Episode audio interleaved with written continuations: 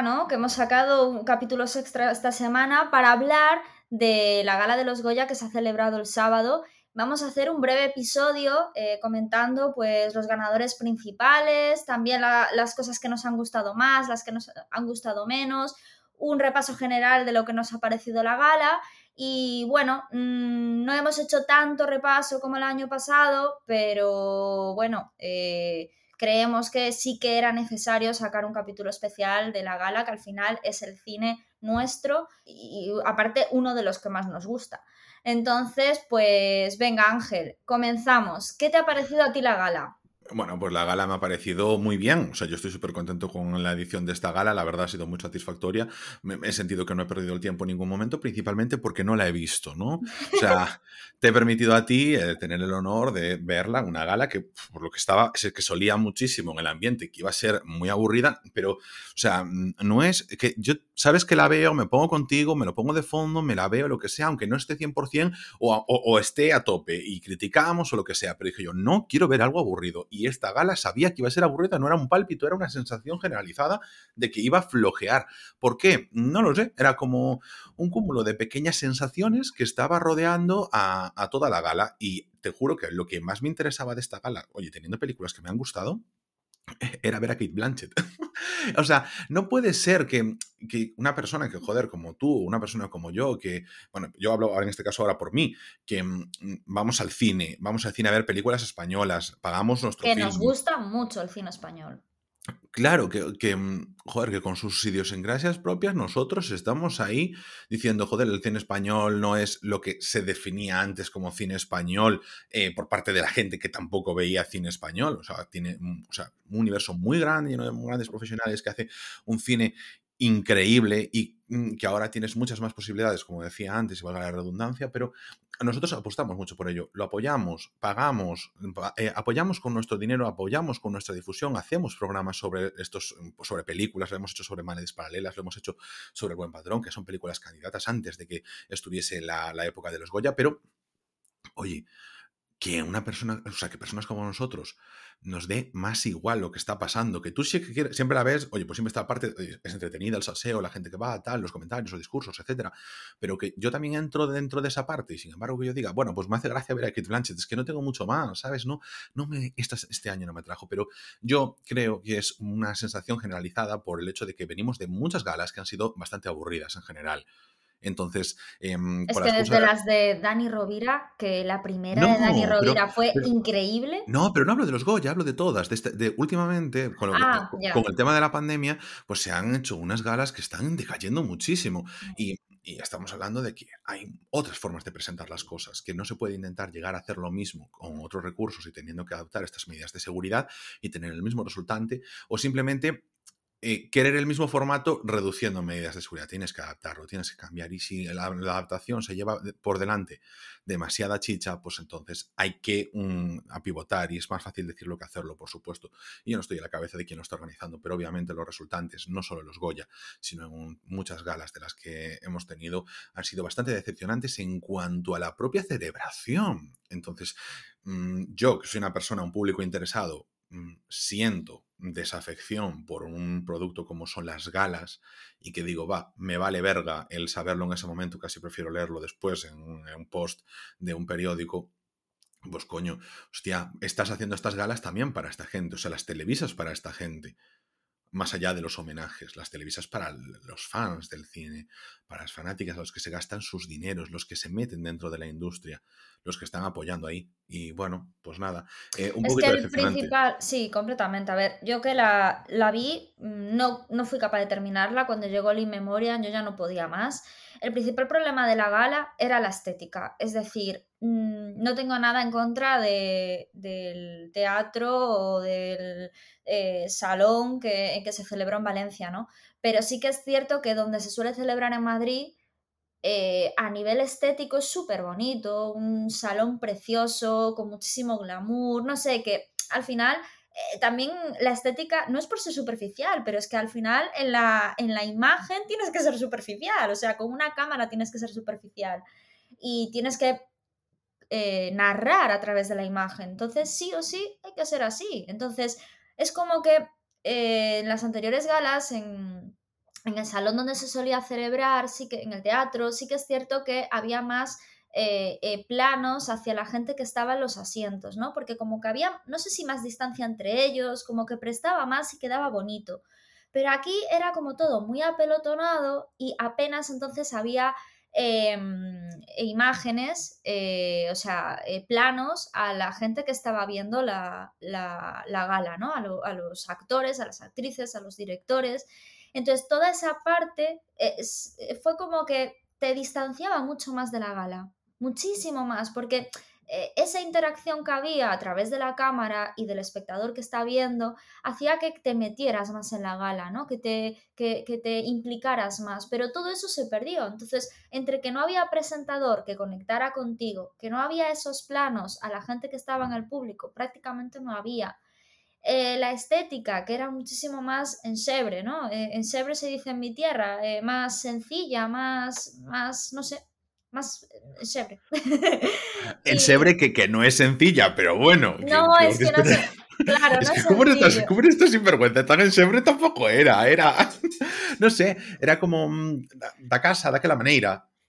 Sí. sí, o sea, es, sí, sí, o sea, de andar por casa. Y, y luego eso, que no había presentador, presentador, entonces no había ese lazo. Y luego los discursos soporíferos. O sea, yo, te, yo os juro que se lo decía antes a Ángel, yo creo que mm, lo, que me produjo, lo que me produjo la, gala fue eh, sueño, o sea, parecía que me había dado una dormidina, porque es que lo de los discursos fue, excepto tres, que los mencionaré ahora en un rato, excepto tres que estuvieron súper bien, y detalles así, el resto fue trememundo. Y una cosa que decías tú, Ángel, que estoy muy de acuerdo, que es, joder, si pasan estas cosas, no intentes adaptar la situación a, o sea, intentas hacer lo mismo que hacías antes. Claro, con las restricciones. Con las restricciones. Intentas hacer algo nuevo. Claro, no. A ver, ya no, no solo es algo nuevo, es que en, en, Internet, o sea, fuera de la televisión tradicional, ya te están marcando el camino.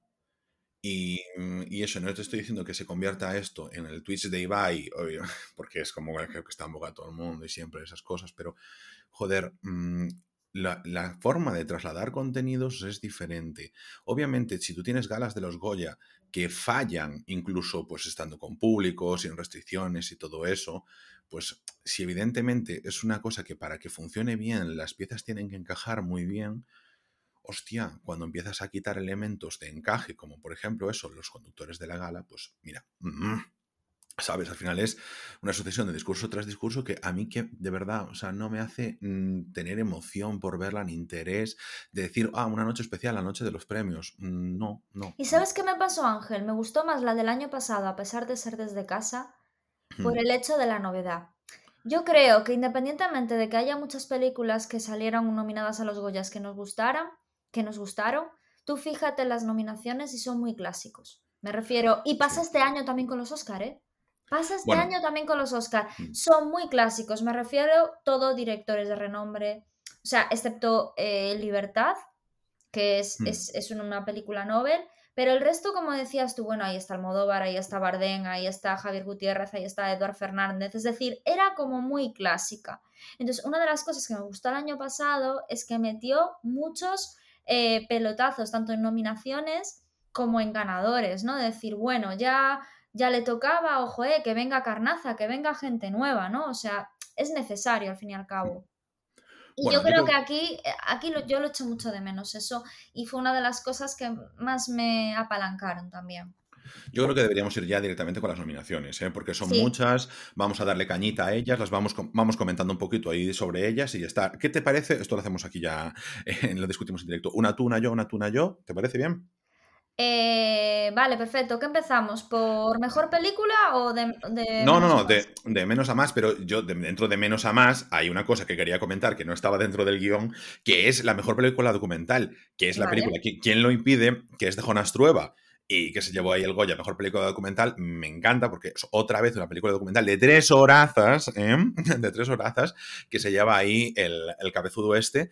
Y he de decir una cosa, porque es una película que no he visto, pero sí que es de las pocas películas que no había visto donde los Goya que sí que tengo ahí en pendientes, porque eh, trata sobre la adolescencia. Otra vez, o sea, creo que en unos premios que son tan a veces clasicotes, mm, ese ese poder mirar hacia el futuro y poder mirar hacia el presente de mucha gente que ¿cómo no vas a estar desconectado de verdad si no le estás hablando a la juventud? Que no lo haces, joder, que no lo haces, no le hablas a la puta juventud, le estás hablando siempre a la gente mayor. ¿Cómo va a estar conectada la juventud con, el cine? ¿Sabes? Luego te dicen, no, es que las películas para jóvenes son películas de adolescentes o son películas tontas o lo que sea necesitas retratar estos temas. Entonces simplemente quería hacer ese apunte, o sea, me alegro por proyección, por poder darle más caña, son diferentes puntos de vista eh, que, tratan dentro de la película. Bueno, no sé, contento por eso. Eh, espero poder verla y que además de que esté contento porque la temática se, trae hacia adelante, que no quiero decir que, eh, por ejemplo, la de El Retorno, la vida después del ISIS, no sea importante, pero creo que en el cine español es importante eso, que podamos mm, aprender que el cine es para todos, o sea, y dejarnos a veces del elitismo cultural de vamos consumiendo cine a medida que nos hacemos más, o sea, que nos hacemos mayores, nos hacemos más inteligentes, nos hacemos más cultos tenemos más background y entonces accedemos a un cine que no es el cine de, de. No, pues mira, no hace falta, ¿eh? Deberías llegar a todo el puto mundo y dejar a la gente poder trabajar, o sea, poder disfrutar de películas que hablen sobre lo que les pasa en su vida, como también será lo que comentaremos también cuando lleguemos a, a Dirección Nobel. Bueno, Ana, venga, dale tú entonces con Mejor Director Nobel. Bueno, pues en Mejor Dirección Nobel ganó la película Libertad, eh, la directora Clara Roquet yo es que ya os comenté en el pasado episodio que yo no he visto esta película. Es la única que me queda por ver así de las, de las importantes. Miento. Esa y también la que ganó un montón de Goyas, cinco en total, Las leyes de la frontera, que está en Netflix y me la voy a ver hoy. Esa no me la había visto, os lo juro, o sea, es que no me la había visto. Pero Libertad no la he visto, entonces no puedo, no puedo opinar. Así como sí que estoy indignada por la actriz eh, Revelación, muy indignada, no lo he entendido. O sea, no, no, no me entra, no me entra Pero llegamos después, llegamos después. Sí, pero ah, en esta no, no puedo decir nada. Yo me imagino que se lo merece, pero no puedo decir nada. No, pero ¿sabes por qué te mm, iba el tema? Porque tanto Liberación, perdón, Libertad, eh, estaba yo ahí liando, eh, Libertad, como otra de las películas que estaba nominada a Mejor Dirección Nobel, que era Chavalas, que estaba, estaban hablando justo del tema que te estaba comentando, que es mirar un poco a la juventud y hablarles directamente a ellos sin ser tonterías, ¿sabes? Bueno, insistimos sin haber visto Libertad, ¿eh? Pero a lo mejor es una peli muy tonta, pero, bueno, no tiene pinta, pero bueno, hablamos un poquito ahí de, de, oídas. Pero que joder, que está bien que se introduzcan estas cosas, me gustaría que saliesen un poquito también de dirección novel, pero bueno, mm, ¿sabes? Está bien que tengamos ahí esas referencias, que muchas veces lo que nosotros decíamos, las películas más interesantes de las galas, de los Oscar o de los Goya, no son las que acaban ganando. No por nada, que en este caso seguro que es que Libertad tiene muy buena pinta, la verdad, pero que nos abren camino otras cosas. Chavalas la vimos porque no, no estaba en nuestras previsiones verla. A ti te gustó mucho, a mí me gustó mucho y la vimos porque dije yo, anda, mira, esta, voy a verla. y te dije, Ana, pagué por ella en filming. Oye, que te échale una visual. Está súper bien. A mí me encantó. O sea, hacía tiempo que no me gustaba tanto una película. Me encantó porque habla... Bueno, ya hablaremos en el podcast. Claro, claro. Yo creo que tenemos que hablar de ella 100%, o sea, dedicarle un capítulo, pero os la recomendamos. Libertad nos da muchísima pena no haberla visto, no, no nos dio tiempo, la pusieron muy poco tiempo en el cine, no en los cines convencionales no pudimos ir a verla, pero ahora que me imagino que siempre después de los Goya salen... A ver, vamos, a, vamos a ser también sinceros. Es que también nosotros contábamos con que la iban a poner en Movistar y resulta que es que había otra cosa que era libertad, que no era esta, esta libertad. que, tiene nominaciones también este año. ¿eh? claro, claro, pero es que nosotros pensábamos que era esa y dijimos, bueno, pues ya, ya lo vemos en Movistar. La de Bebe, sí, sí, se nos fue la olla. Bueno, em, eh, te toca a ti, mejor actriz revelación. Ah, sí, mejor actriz revelación. Pues nada, pues tenemos a María Cerezuela por Meisabel. Mm, Ana, ¿tuviste Meisabel al final? Meisabel, sí. Meisabel, sí, vale. Pues, qué piensas? Eh, a ver, es que sin más. Es decir, me parece una película completamente sin más. Eh, la interpretación de María Cerezuela me pareció completamente sin más. Sin embargo, eh, la interpretación de Almudena Amor en El Buen Patrón me pareció increíble y la interpretación de la hermana de Álvaro Cervantes, que no me sale ahora el nombre, de Chavalas, de chavalas, me pareció increíble. Entonces, a mí, eh, Ángela Cervantes se llama. Ángela, sí. Que, es el, que es la hermana de, Álvaro Cervantes, el que te, te, cae a ti también. Que no me cae mal. Es que, ¿por qué, por qué sueltas Bueno, pero no te, parece, no te parece guapo como me parece. Claro, como, no me parece, como no me parece guapo, es que me cae ya mal. Pero qué vergüenza es esta. Tampoco me parece guapo otras personas que tú conoces y me caen súper bien.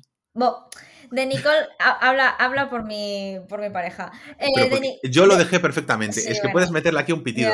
nadie se entera de nada, pero tienes que tú hablarlo. No puedes. No, aguantas. De Nicole García, de, que es de la de Libertad, la verdad es que no puedo decir porque no la he visto, pero sí que es cierto que Almudena Amor me pareció increíble, que ha salido, lo hablamos la semana pasada, bueno, en el capítulo pasado, eh, ha salido ya por la puerta grande, sus primeras películas, El buen patrón y La abuela, me parece una tía, no sé, o sea, una actriz increíble que ojalá mm. que, siga así. Y Ángela Cervantes me encantó en Chavalas, o sea, no me extraña que quedara nominada porque me encantó, me pareció súper natural. O sea, ella y Carolina Juste, creo que se llama, me parecieron las mejores. No la protagonista, la protagonista. La protagonista, la que menos me destacó de las amigas. O sea, las amigas se comen todo, es increíble. Las amigas se la comían entera y una de ellas, Ángela Cervantes. Entonces, cuando dicen María Cerezuela, que me pareció un me absoluto en la película, digo yo, no puede ser.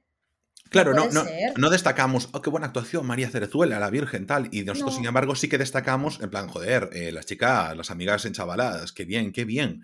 Al buen amor, qué bien, qué bien. Sí, pero bueno, te voy a decir una cosa, ¿eh? En el buen patrón, muy bien, pero no salí tampoco diciendo, qué bien, qué bien. No salí de. Claro. Mm. Sí, pero creo que es el papel, o sea, tú, porque además, como tienes ahí la cosa de haber visto a la abuela, que yo aún no vi, pero que, lo. Lo, voy a remediar este miércoles, ya, ya lo digo. Así que, nada, ya te contaré. Bueno, pues nada, mira, em, dale tú con la siguiente. Next, next, next. Mejor actor revelación.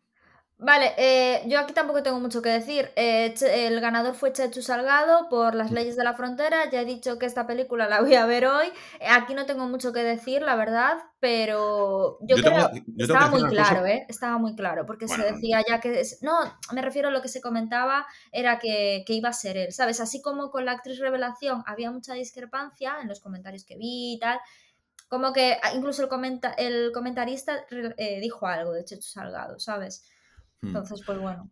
A ver, no, yo te voy a decir una cosa. Mm, para mí la. ¡Eh, galleguiño! ¡Eh, galleguiño! Hay que dar apoyo. Hubo un montón de Goyas a gallegos. Me hizo muchísima ilusión. Mira, ¿sabes a quién me, me sorprendió un poquito que estuviese nominado? Em, del buen patrón. Eh, ¿Cómo se llama este chico? Tarik, Tarik eh, Remili. Porque yo considero que tampoco. Bueno, ¿sabes? En plan, que bien, tal. Pero bueno, Oscar de la Fuente sí que me parece ok, o sea, buena nominación. Pero lo que podemos hablar es que, como se repiten tanto del buen patrón perdona, o sea, hay cosas, esta película está muy bien, lo hemos alabado muchísimo, pero creo que no están aspectos tan, tan, tan destacados, sino que a lo mejor este año fue un poquito más retraído en el cine. Sí. ¿eh? Sí, sí, yo también lo vi. como demasiada nominación a actor que a lo mejor dice cuatro frases, no sé, o sea. Sí. Mm, eso me, chocó mucho, ¿sabes? Yo solo lo pensé. Venga, siguiente, vamos Siguiente película, tú. Mejor película europea.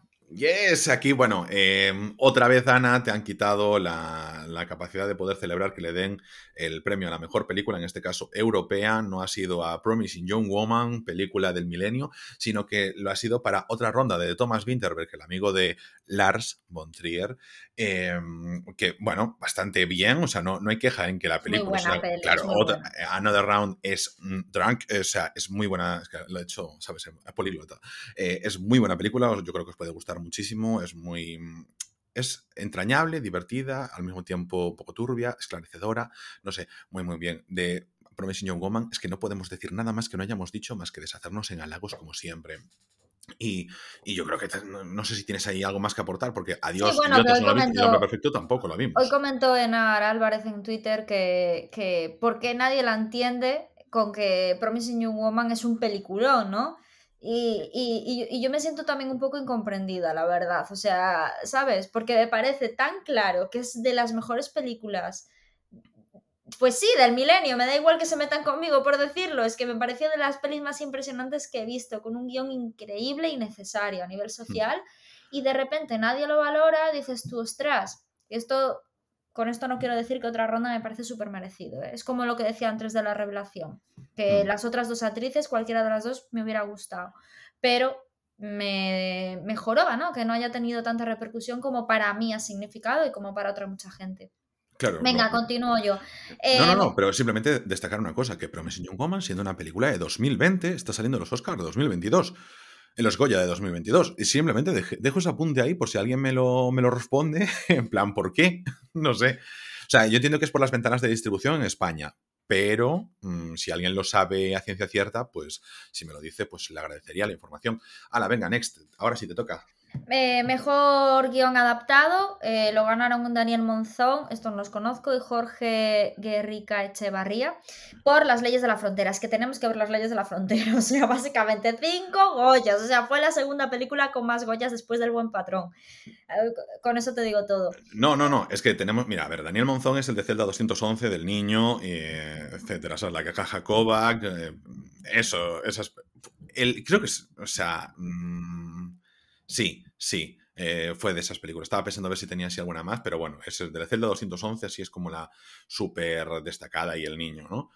Pero te voy a decir una cosa, o sea, bien, pero esa película es que además lleva meses y meses y meses en Netflix, o sea, es que ni siquiera es que acabe de salir y no tuvimos tiempo, tuvimos tiempo, pues somos unos sinvergüenzas, ya está, no puedo decir más. O sea, sabes que siempre tengo que llamarnos sinvergüenzas porque en general lo somos, ¿eh? Hacemos un podcast de cine y series y- y mira que le echamos horas, ¿eh? Sobre todo tú ahora estás haciendo muy, o sea, le estás dedicando un montón de trabajo, o sea, que la gente no valora lo suficiente el curro que le estás metiendo, pero que aún así mm, el tiempo da para lo que da, ¿eh? Y, y- Totalmente. y lo digo diciendo esto, pero es que a veces, oye, pues la vida y todo eso, te estás, mm, llega la temporada de premios y tenéis que entender que de repente se estrena en el cine todo. Drive My Car, que son tres horas, Belfast, que se estrenan... mm, es que películas están ahora en el cine que estén nominadas. Es que a lo mejor algunas sí que ya las pudimos ver antes. La del laberinto de las almas perdidas. O sea, un montón de películas que eh, vienen todas de golpe y que te tienes que poner al puto día junto con además las películas que te apetecen de verdad. Que no quiere decir a lo mejor que estas no te apetezcan, pero a lo mejor de estas películas no has oído hablar hasta que sabes que están nominadas a los Oscar o a los Goya y entonces pues dices tú, pues tengo que verla. Porque claro, me he pasado el periodo de promoción. O sea, no es que yo no tenga hype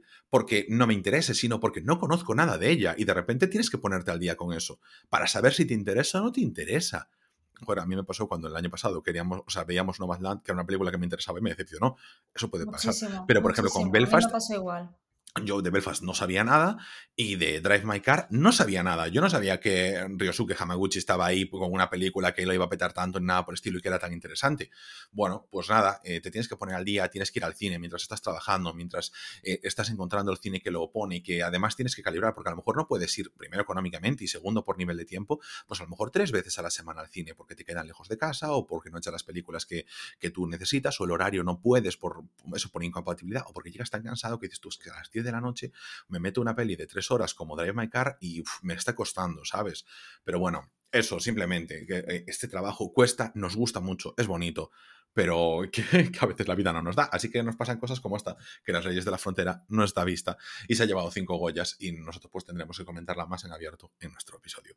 Sí. Ana, eh, me toca a mí, ¿no? Sí, mejor guion. Mejor guion, pues nada, el buen patrón. Otro, otro clásico que se irá repitiendo aquí en, el, en estas nominaciones, porque bueno, no es que digamos que no es que no hubiese otros guiones interesantes, pero bueno, pues han apostado por el buen patrón, porque es como cuando tienes una película con tantas Es que nominaciones. tiene muy buen guion, ¿eh? Claro. O sea, no se le puede quitar. Es que No, tiene no. un guion increíble. Es que es, es redondo, es que es redondo. Es que es de las películas más redondas que ha hecho el cine español en, yo creo que los últimos años, a Yo- nivel el- el- calidad, El Buen ¿sabes? Patrón es de las mejores películas de este año eh, del mundo. O sea, de toda la- o sea, del mundo, Sí. del mundo occidentalizado que nosotros Sí, controlamos. sí, completamente. Yo- O sea, Bueno, repito que mejoró va que esté nominado Javier Bardem por eh, 20 Ricardos y no por eh, El Buen Patrón porque hace un papelón. O sea, Mm. lo hace muchísimo mejor, lo hace muy bien en donde está nominado, pero aquí lo hace muchísimo mejor.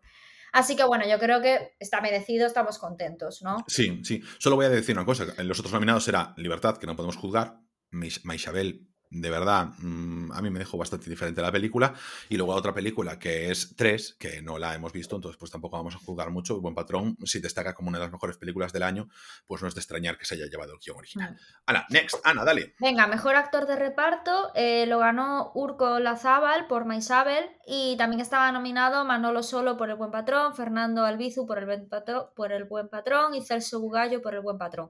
Aquí es donde hablábamos antes de que yo creo que exageraron un poco las nominaciones, porque aquí hay algún actor que sale muy poco. Por ejemplo, Manolo Solo me parece que hace un papelón, ¿vale?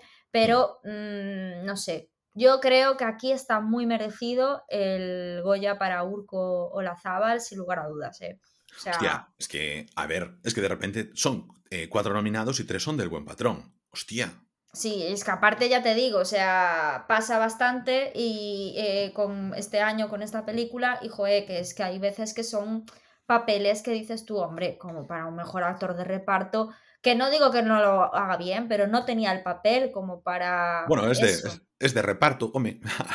Ya, bueno, pero no, sé. por ejemplo, Celso Bugallo, que lo hace genial. O sea, y está, yo creo que está lo, lo suficiente como para ser merecida nominación. Sí, pero bueno, yo creo que Urco o la Zabal lo hace súper bien. O sea, yo aquí me quedé muy mm. tranquila, muy contenta. ¿eh? no, no, no, es que, a ver, yo creo que con cualquiera que hubiese, bueno, igual eso Manolo solo que nos quedaba un poquito más tal, pero que con cualquiera nos hubiésemos quedado bien. Voy con la siguiente, pues mejor actriz de reparto, pues nos vamos con Ora Navas de Libertad y nos encontramos con el problema de siempre. No hemos visto Libertad, entonces no podemos ahí juzgar. Hombre, eh, aquí teníamos de, de, contras, pues teníamos a Sonia Almarcha del Buen Patrón, bien, ok, y después a Aitana Sánchez Gijón por Madres Paralelas y a Milena Smith. Milena Smith, mm, siempre en nuestro barco, oye, lo hace muy, muy bien. Yo pensé que se lo iba a llevar Milena Smith. ¿eh? Sí. Yo lo es que es que yo pensé que se lo llevaba a ella, pero claro, no vi libertad. claro, claro. Bueno, y decimos lo de siempre, oye, que son es su segundo papel, el de Madres Paralelas. No sé si se ha enganchado otra cosa, pero que empezó el año pasado con No Matarás, nos deshicimos en halagos hacia Milena Smith, que bien sí, es un poco Almudena Amor, llegaron y arrasaron. Mm, sí, sí, sí, sí, sí. O sea. Llegaron y arrasaron. Muy bien, Madres Paralelas, que como podemos ver, no se está comiendo un rosquito, ni se lo va a comer. No, eh, no, va en vacío la pobre. Nada, venga, dale entonces pues con el mejor actor protagonista. Bueno, pues el mejor actor protagonista yo creo que estaba súper claro súper claro porque es que hace un auténtico papelón. Yo fui a ver la película y dije, vale, o sea, este año le cae de nuevo al, pobre Javier Bardem. O sea, es que qué papelón se ha marcado. Y aparte competía con lo más gordo de nuestro país, o sea, con los de los mejores actores estaban nominados este año, que eran Javier Bardem por El Buen Patrón, Javier Gutiérrez por La Hija, Luis Tosar por Meishaber, Eduard Fernández por Mediterráneo. O sea, estamos hablando que son de los cuatro eh, eh, actores con más Goya de España. Sí, no, no, si le faltaba por ahí tener a Antonio de la Torre para que fuese el puto derby de los actores. es que es, tremendo. No sé si. Y no se lo llevó por ser Javier Bardem, no se lo llevó por ser Javier Bardem, porque realmente se lo merecía.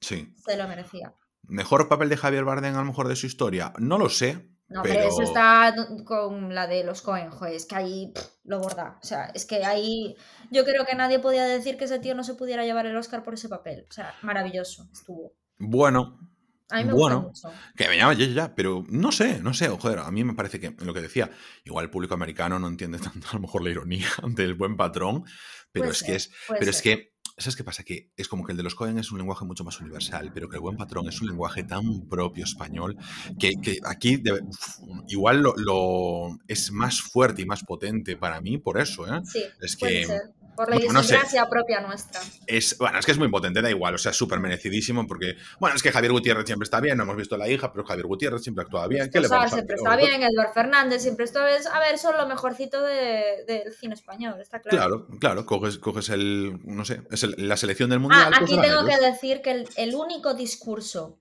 bueno, bonito, que enganchó, que fue breve, que fue que llegó al público de los, de los que recibieron premio, para mí, Javier Bardem. O sea, fue el mejor, sin lugar a dudas. O sea, eh, eh, os dije eh, antes que había tres discursos muy buenos. una cosa que pasó que me hizo mucha gracia, que luego la comento, eh, y uno de ellos fue este. Para mí, el mejor, lo mejor de la gala, el discurso de Javier Bardem. Ah, pues yo creo que deberías comentarlo ahora. Así ya vamos después con actriz, director y película y liquidamos. Vale, que la chica esta que ganó el, el, Goya a Mejor Canción Original, María José Yergo, eh, que fue súper bonito porque salió, me recordó un poco a Ana Castillo cuando salió a recibir el Goya, que lo hizo con esa naturalidad con la que actúa. Pues con esa misma naturalidad recibió el premio, ¿no? Y, lo hizo de forma muy riquiña y, dijo una frase como que no sabéis eh, cuántas veces he deseado que una, o sea, que, que, esto, que yo estuviera en un sitio como este, ¿no? ¿Cuántas veces lo he deseado? Y de repente se queda así mirando para el público y dice, hola Penélope, rollo, no me puedo creer que desde aquí te esté saludando a ti, ¿sabes? Y dice, hola Penélope. Y de repente se tapa así la cara como diciendo, madre mía, lo que acabo de decir. Y entonces Penélope, súper riquiña, le hace así, ¿sabes? En plan, hola, hola, y no la veía, ¿sabes? Y le hace así, hola, rollo, que, que te apoyo. Y el Javier Bardem se lo Esto para el, para el podcast está muy bien, esa descripción de lo que le hacía. Joder, es que, ¿sabes? Le hacía así y hacía un círculo concéntrico con los dedos. ¿Sabes? Ese momento me recuerda al, al de los Oscars de, de, la señora de Minari. De la abuela. Señor Brad Pitt, ¿por qué no ha estado usted tanto en el rodaje? Solo quería verlo.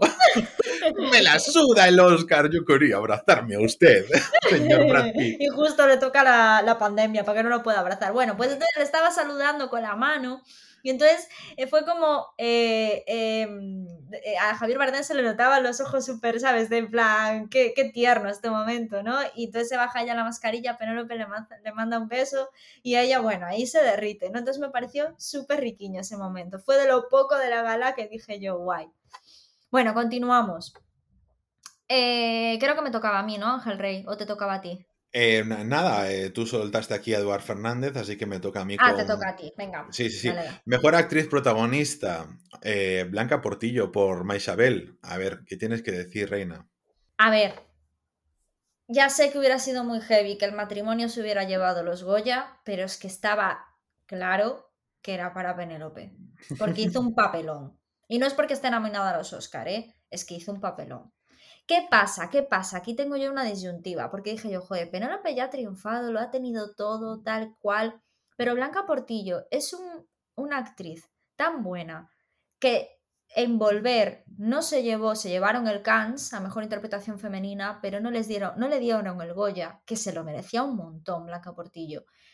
Y digo yo, jo, yo tenía el pálpito de que se lo iban a dar a Blanca Portillo. Y es que me alegré, porque jo, es que se lo merece. Y fue el segundo discurso mejor de la gala. El de Javier Bardem de primero y el segundo el de Blanca Portillo. Fue súper bonito y fue súper riquiño. Y se notaba, ¿sabes? Que ella no se lo esperaba en absoluto, porque yo creo que todo el mundo daba por hecho que iba a ser para Penélope. Me fastidió porque sé que Javier Bardem habló en la, en, bueno, hizo unas declaraciones cuando fue la nominación de los Oscar, que salió primero la nominación de él, Penélope se puso súper contenta, no sé qué, tal cual, y él estaba en plan sentado rollo hasta que salga la tuya, porque ellos tenían la esperanza de salir los dos a la vez. Y se le veía más preocupado por, por ella, ¿sabes? De que ella tuviera el premio que que lo tuviera él. Me pareció súper bonito ese detalle. Y, entonces, no sé, yo me sentí como que eso, como que muy feliz por Blanca Portillo, creo que era necesario que se lo llevara, pero también me jorobó que justo este año coincidiera, ¿sabes? Eso, pero bueno. Hmm. Bueno, a ver, eh, son unos premios, o sea, también que, tendrás que premiar más allá, o sea, que son súper sólidas las dos, Blanca Portillo súper sólida, Penélope súper sólida, le hemos visto mejores papeles, eh, no es malo en absoluto, simplemente es que es súper sólida, pero como decíamos, pues Javier Gutiérrez siempre puede estar nominado al Oscar, por, digo, al Goya, porque siempre es súper sólido. ¿Qué le vamos a hacer? O sea... No, no es el mejor papel de Penélope, por eso me alegré que se lo llevara Blanca Portillo, aunque reconozco que para mí estuvo mejor. Eh, eh, la, la, Madres Paralelas de Penélope fue mejor que el Maisabel de Blanca Portillo, pero mm, lo que dices tú, hay que valorar más cosas, ¿no? a ver, pues, yo te digo que también nos afecta un poco que Maisabel nos da más pereza como película, entonces a lo mejor... No, me fijé en la interpretación de ella un montón, ¿eh? Aparte quise, ¿eh? ser, quise ser objetiva. Hmm. Y aún así me gustó más la de Penélope. Pero bueno. Sí. Em, venga, ahora sí que me toca a mí. Eh, mejor director, estaba clarísimo, yo creo, Fernando León de Aranoa. Yo creo que estaba demasiado el buen patrón estaba demasiado claro que iba a ser el gran vencedor de la noche. Yo, por ejemplo, eh, que estaba para mí más claro El Buen Patrón como, como dirección que como película, ¿eh? Y eso crees? Sí, sí, sí, ya lo dije yo en el último episodio. Para mí, en directo. O sea, sí, porque en película podía haber salido un Mediterráneo y dejarnos con cara de tontos a todos. Que sí, que sí, que apostábamos. Que, que es que esto puede pasar siempre. Pero en dirección, Oye, pues León de Aranoa, mm, perfecto. Vamos a darle cancha a León de Aranoa que hace películas buenas. A ver, León de Aranoa además en su momento lo castigaron cuando hizo la película documental sobre Podemos. Tío, a mí lo que me fastidió un poco es que eh, cuando pasó lo de Hablé con ella fue porque le dieron el Goya los lunes al son de Fernando León de Aranoa a eh, le dieron eh, el, Goya a esa película, ¿no? Y dejaron Hablé con ella atrás y mandaron a los Oscar los lunes al sol y luego fue cuando Hablé con ella ganó el Oscar a Mejor Guión. Y ahora este año volvió a pasar un poco lo mismo, claro, pero este año me parece que sí que es merecido.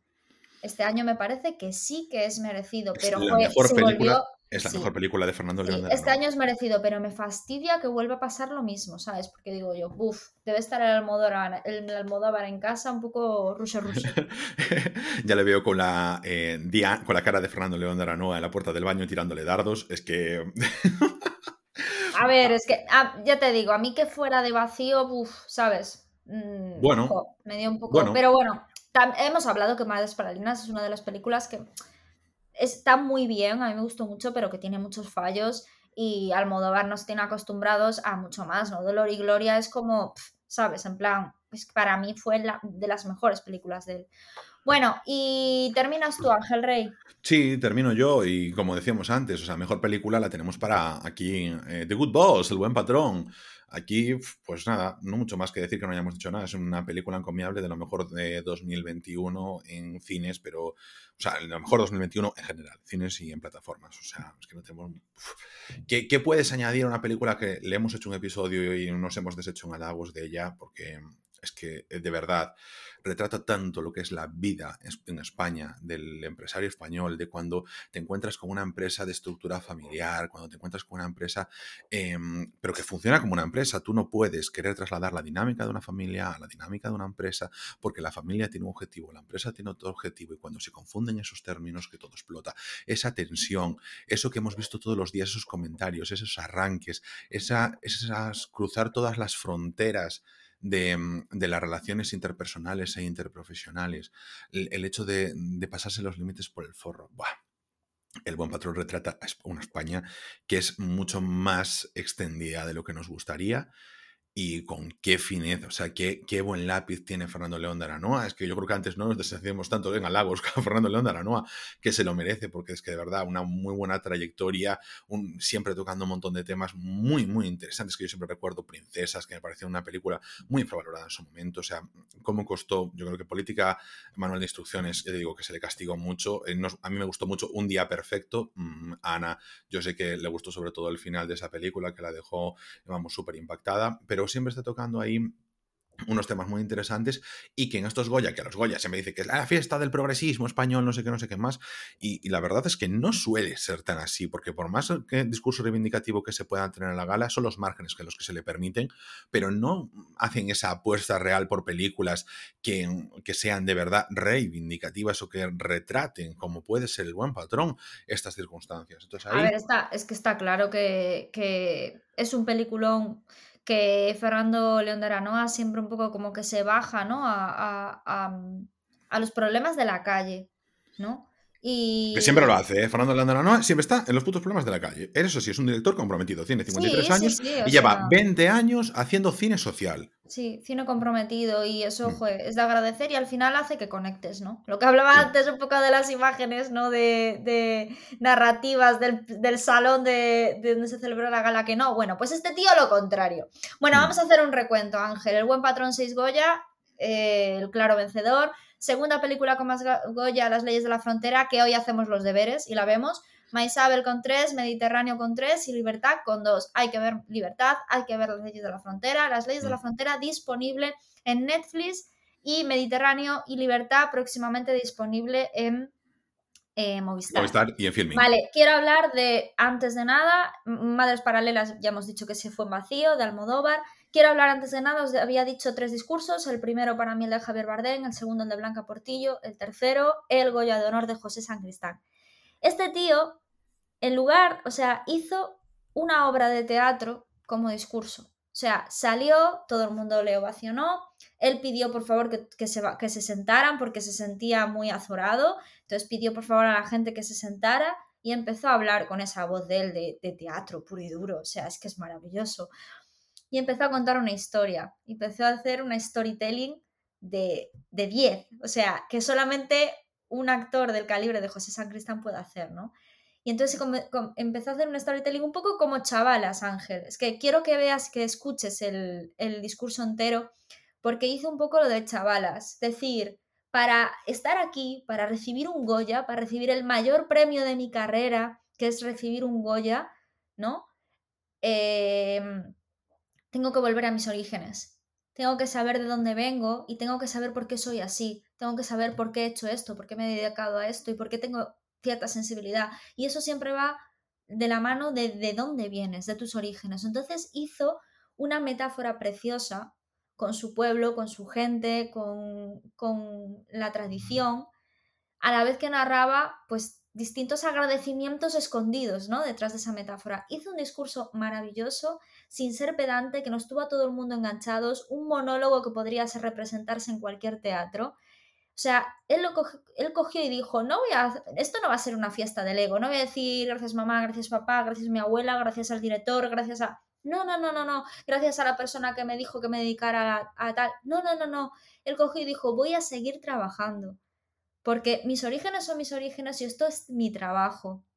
Y entonces me encantó la manera tan humilde de regalarnos una obra de teatro gratis. Entonces me pareció maravilloso. De, lo, de los mejores discursos que he escuchado muchísimo tiempo. Y luego también quería destacar la aparición de Joaquín Sabina, que todos sabemos que, bueno, que había llevado un golpe muy grande en la cabeza, había tenido una caída durante un concierto y llevaba dos años completamente desaparecido. Y apareció de la mano de Leiva, que se sabe que, bueno, que tiene muchísima relación, que Joaquín Sabina fue el padrino de Leiva de, a nivel profesional.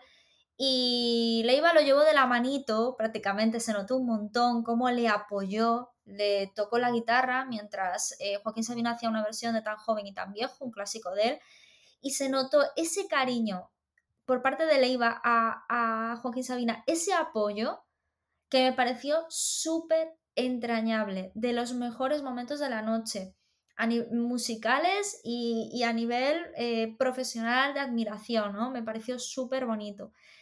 También destacar, obviamente, el Negra Sombra cantado por Luz Casal, más representación gallega, hubo muchísimo protagonismo gallego, eh, muchísimo protagonista de las lenguas eh, oficiales de, nuestro país, eh, del, catalán, del valenciano, de, del euskera, del gallego, súper importante. Y no sé si sabes, Ángel Rey, ya con esto termino todo lo importante de la gala, que Verónica Echegui el año pasado no se llevó el Goya, me pareció súper merecido, por cierto, se lo merecía ella muchísimo, que no se llevó el Goya, pero este año sí que se lo llevó, llevó al Goya Mejor Cortometraje por Toten Loba que tenemos que verlo. Tenemos que verlo porque em, es, bueno, creo que es algo que pasa en una discoteca, que le pasó a ella con 17 años y que lo narra en este cortometraje. Lo hace con Alex García, su pareja y también actor de renombre en España. Y como dato, eh, así un poco de salseo, eh, la productora de este, de este corto es Carmela Martínez Oliar, que es la hija de Joaquín Sabina. Por eso Joaquín Sabina apareció con ella a la gala de los Goya. Ella también subió al escenario a recibir el Goya, aunque lo recibió Verónica Chegui, subieron todos los del corto y entre ellas estaba la hija de Joaquín Sabina porque es productora de cine. Y yo no lo sabía, así que lo digo. Y eso, que pongo de deberes a todo el mundo Berto Temlova. Verónica Chegui, una de las cosas que dijo en el discurso fue, Pedro Sánchez, te animo a que lo mires con tus hijos, porque es, es necesario, míralo con tus hijos, este, este corto. Así que yo eh, me voy a hacer también los deberes, tanto con las leyes de la frontera, como con Libertad, como con el cortometraje de Totenlova. Y te recomiendo, Ángel, que veas el discurso de José San Cristán. Muy bien, me parece perfecto y yo creo que con esto ya le podemos dar pasaporte a esta Galla, a esta Galla, a la Galla, a Galla sé que tener para haberla visto, de verdad la gente tiene que valorar lo suficiente porque, oye, te has metido ahí esas horas de tu vida que no vas a me Costó, Me costó, no, reconozco que siempre la disfruto mucho. Em, hemos ido a comprar palomitas a, a donde Cristo perdió la sandalia. ¿Te acuerdas cuando trajiste aquel, aquel dos kilos de palomitas de Tui? de sitio de Tui, donde Cristo perdió la sandalia, pues allí eh, eh, y nos hacíamos una cena y preparábamos y las disfrutábamos, ¿no? Pero sí que es cierto que estos dos últimos años ha sido un poco raro. Hmm.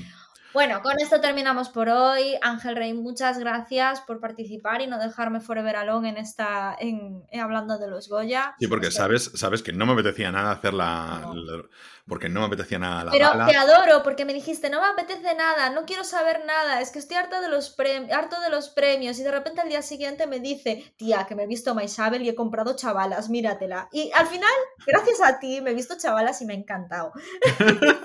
sí, porque sabes que yo, te, que yo, te, digo, no me apetece no sé qué, no sé qué más, pero luego digo, va, venga, me voy a ver no sé cuántas cosas y, y, todo fue en plan, eh, en detrimento de mi sueño, porque es lo que para, digo. y para eso una, una, hora discutiendo el día antes. En fin. Claro, porque es que no quería hacerlo, pero ya os avisamos, ¿eh? para los Oscar vamos a hacer una previa, porque la previa a mí sí me apetece hacerla.